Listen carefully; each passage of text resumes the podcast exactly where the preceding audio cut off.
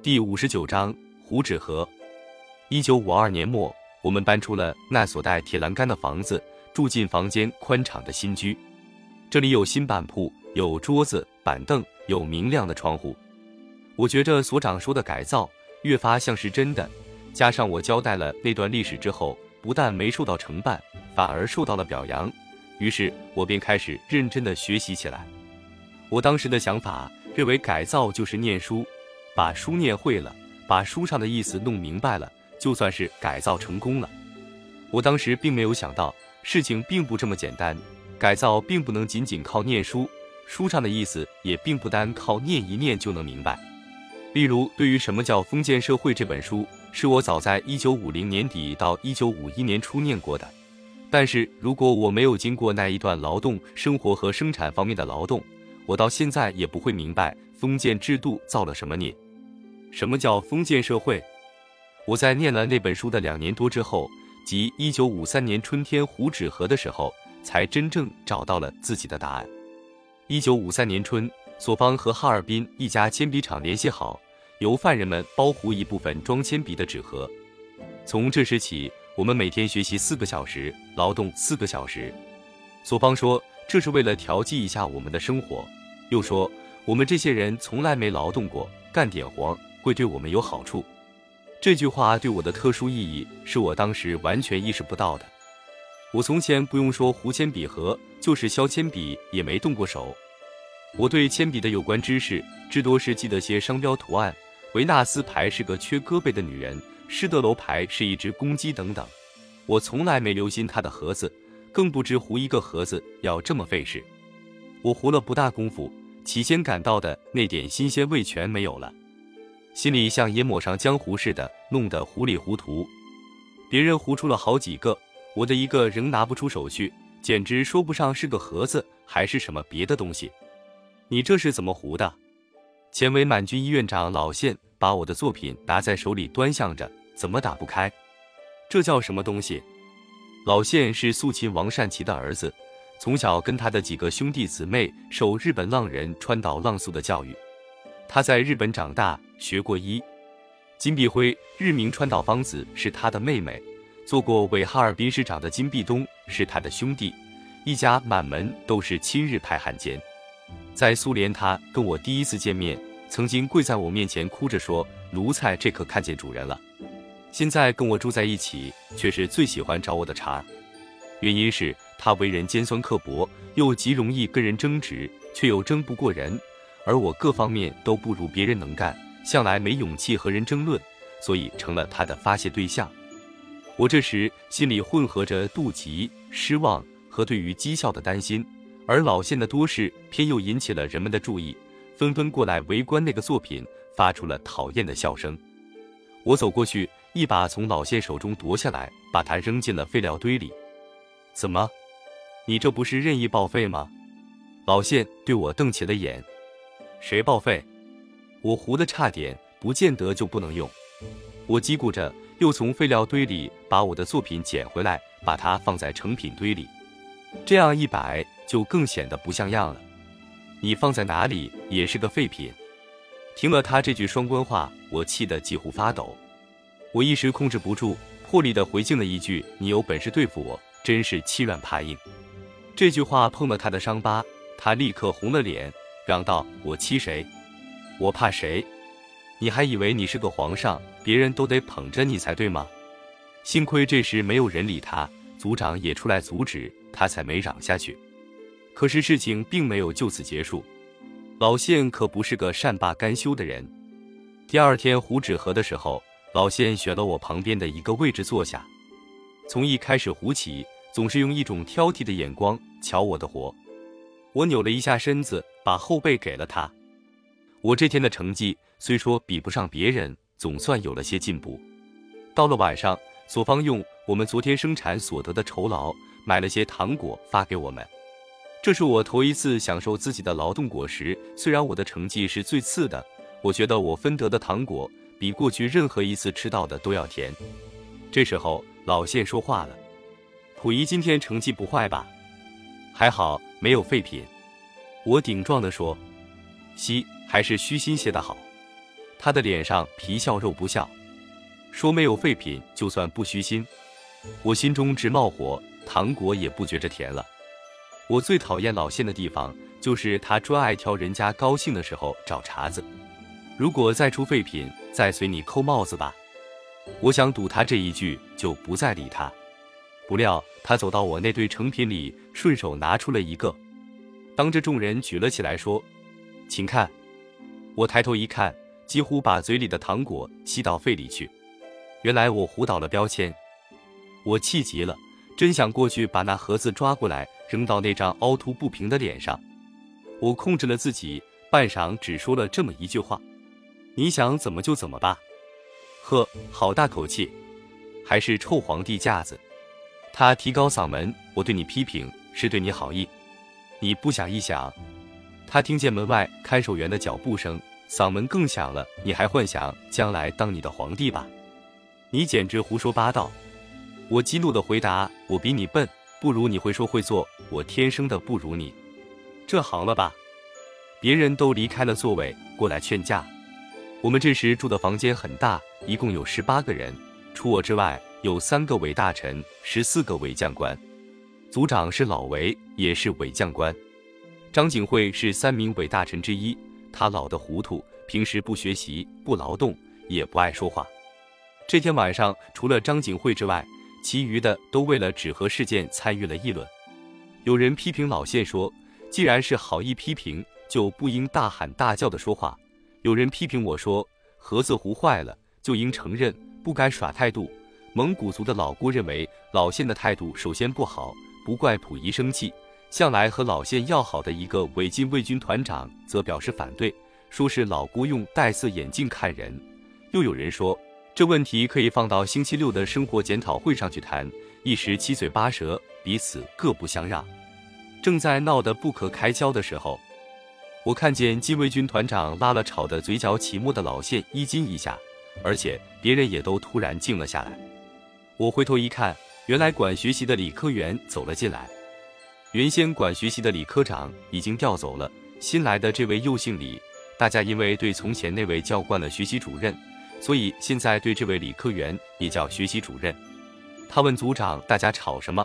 老韦说：“报告主任，是由一个废纸盒引起的。”李科员听完，把我糊到标签的纸盒拿起来看了看，说道：“这算是什么大事，值得争吵？”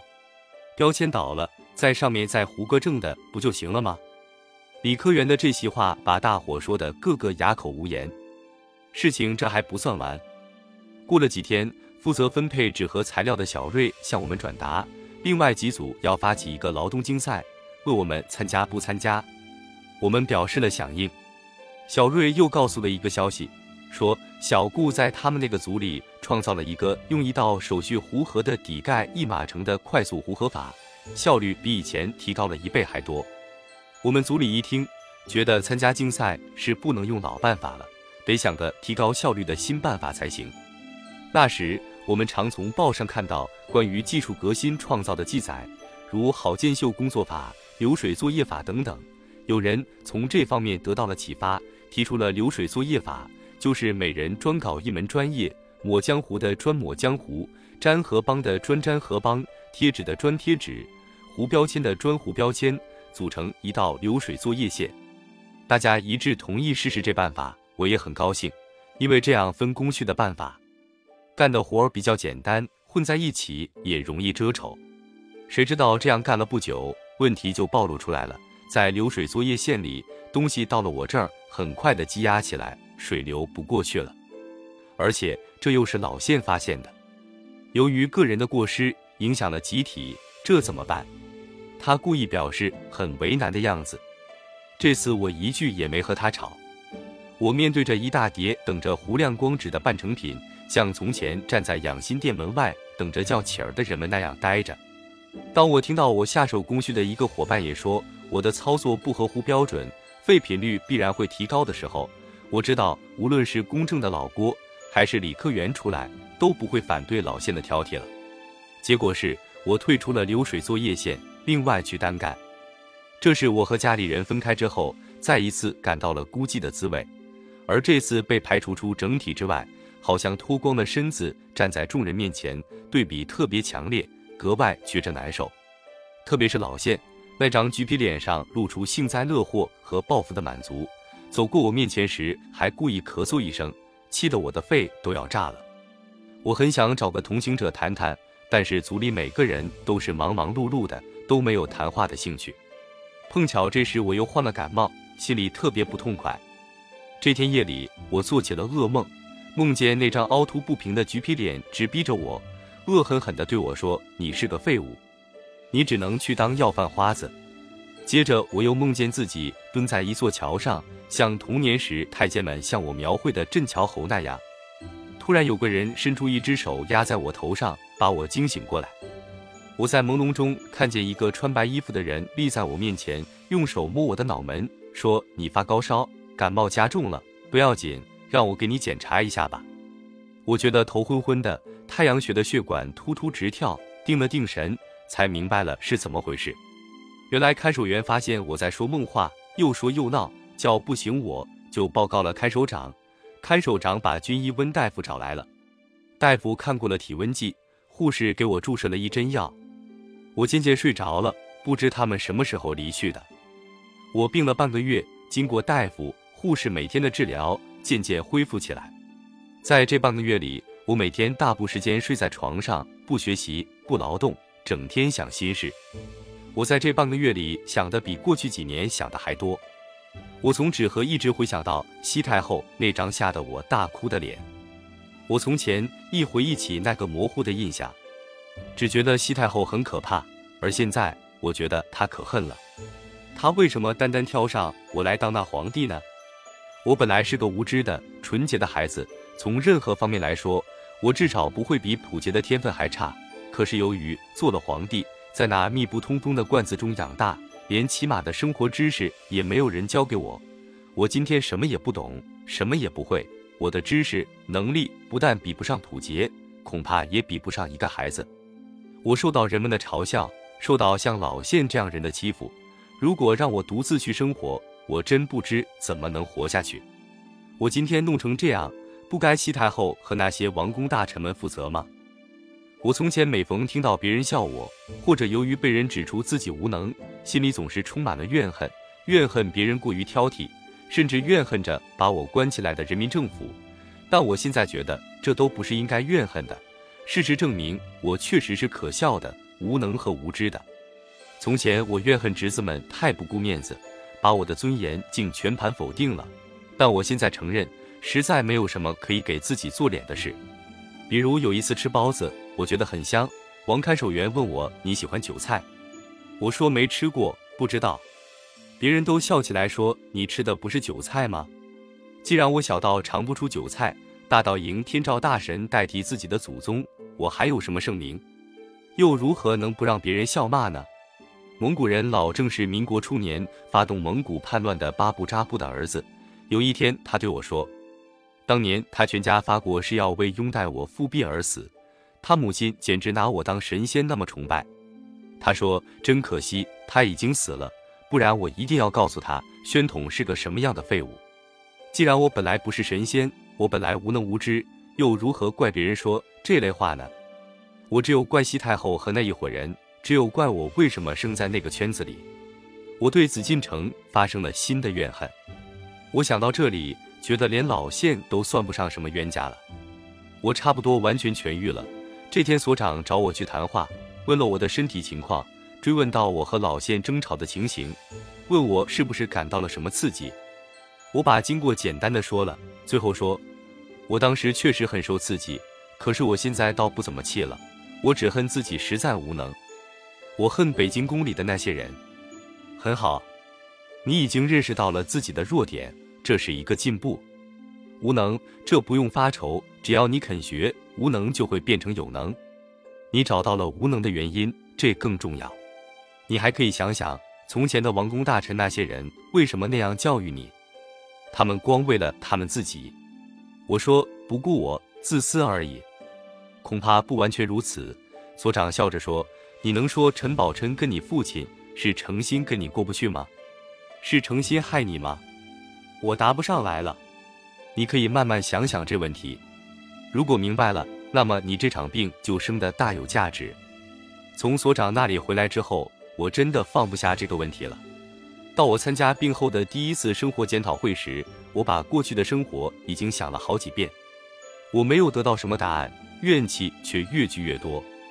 在这次生活检讨会上，有人批评了老谢，说他完全不是与人为善的态度，总是诚心打击我。接着，差不多一半以上的人都对他发表了类似的意见，甚至有人把我生病的责任也放在他身上，并据以证明他在大家的改造中起了坏作用。老仙慌张了起来，脸色发灰，结结巴巴地做了检讨。我在会上一言没发，继续想着我的怨恨。有人提出我应该发表一下意见，老仙的脸更加发灰了。我没什么意见，我低声说，我只恨我自己无能。大家一时都怔住了。老仙大大张开了嘴巴。我忽然放大了嗓音，像喊似的说：“我恨，我恨我从小生长的地方。”我恨那个鬼制度，什么叫封建社会？从小把人毁坏，这就是封建社会。我的嗓子突然被一阵痉挛哽住，说不下去了。别人叽叽哝哝的说什么，我也听不见了。